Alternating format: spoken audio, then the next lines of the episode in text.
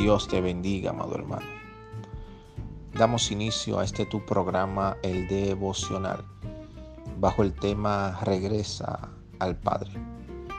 Cuando hablamos de regresar al Padre, no solo hablamos de que una persona se ha apartado de Dios y ha regresado al mundo y estamos tratando de decir que vuelva a la iglesia. Estamos también hablando de que muchas personas están sentadas en las congregaciones, pero aún así su corazón está alejado del Padre aunque estén practicando un sistema religioso, su corazón realmente está separado del Padre.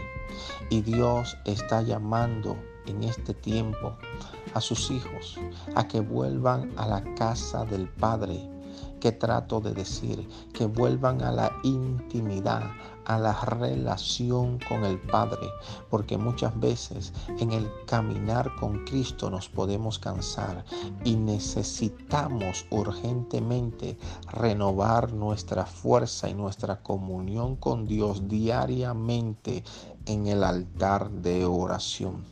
Hay veces que no alcanzamos los objetivos de vida que nos hemos propuesto y esto puede producir un cansancio espiritual que da como consecuencia a la falta de fe. Y esa falta de fe nos lleva al desánimo y ese desánimo hace que nuestra vida de oración puede menguar.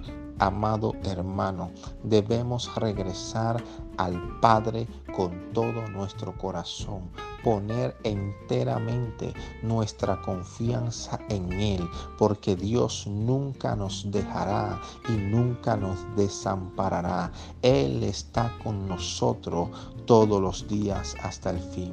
Debemos regresar de todo corazón a la intimidad, al conversatorio con el Padre, a ser hijos del Todopoderoso en base a las promesas que Él nos ha entregado.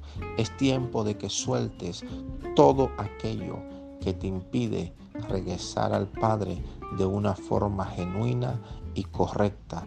Es tiempo de que entregues toda preocupación, toda ansiedad, todo temor en las manos del Padre y así restablezcas tu comunión con Él. Dios te bendiga.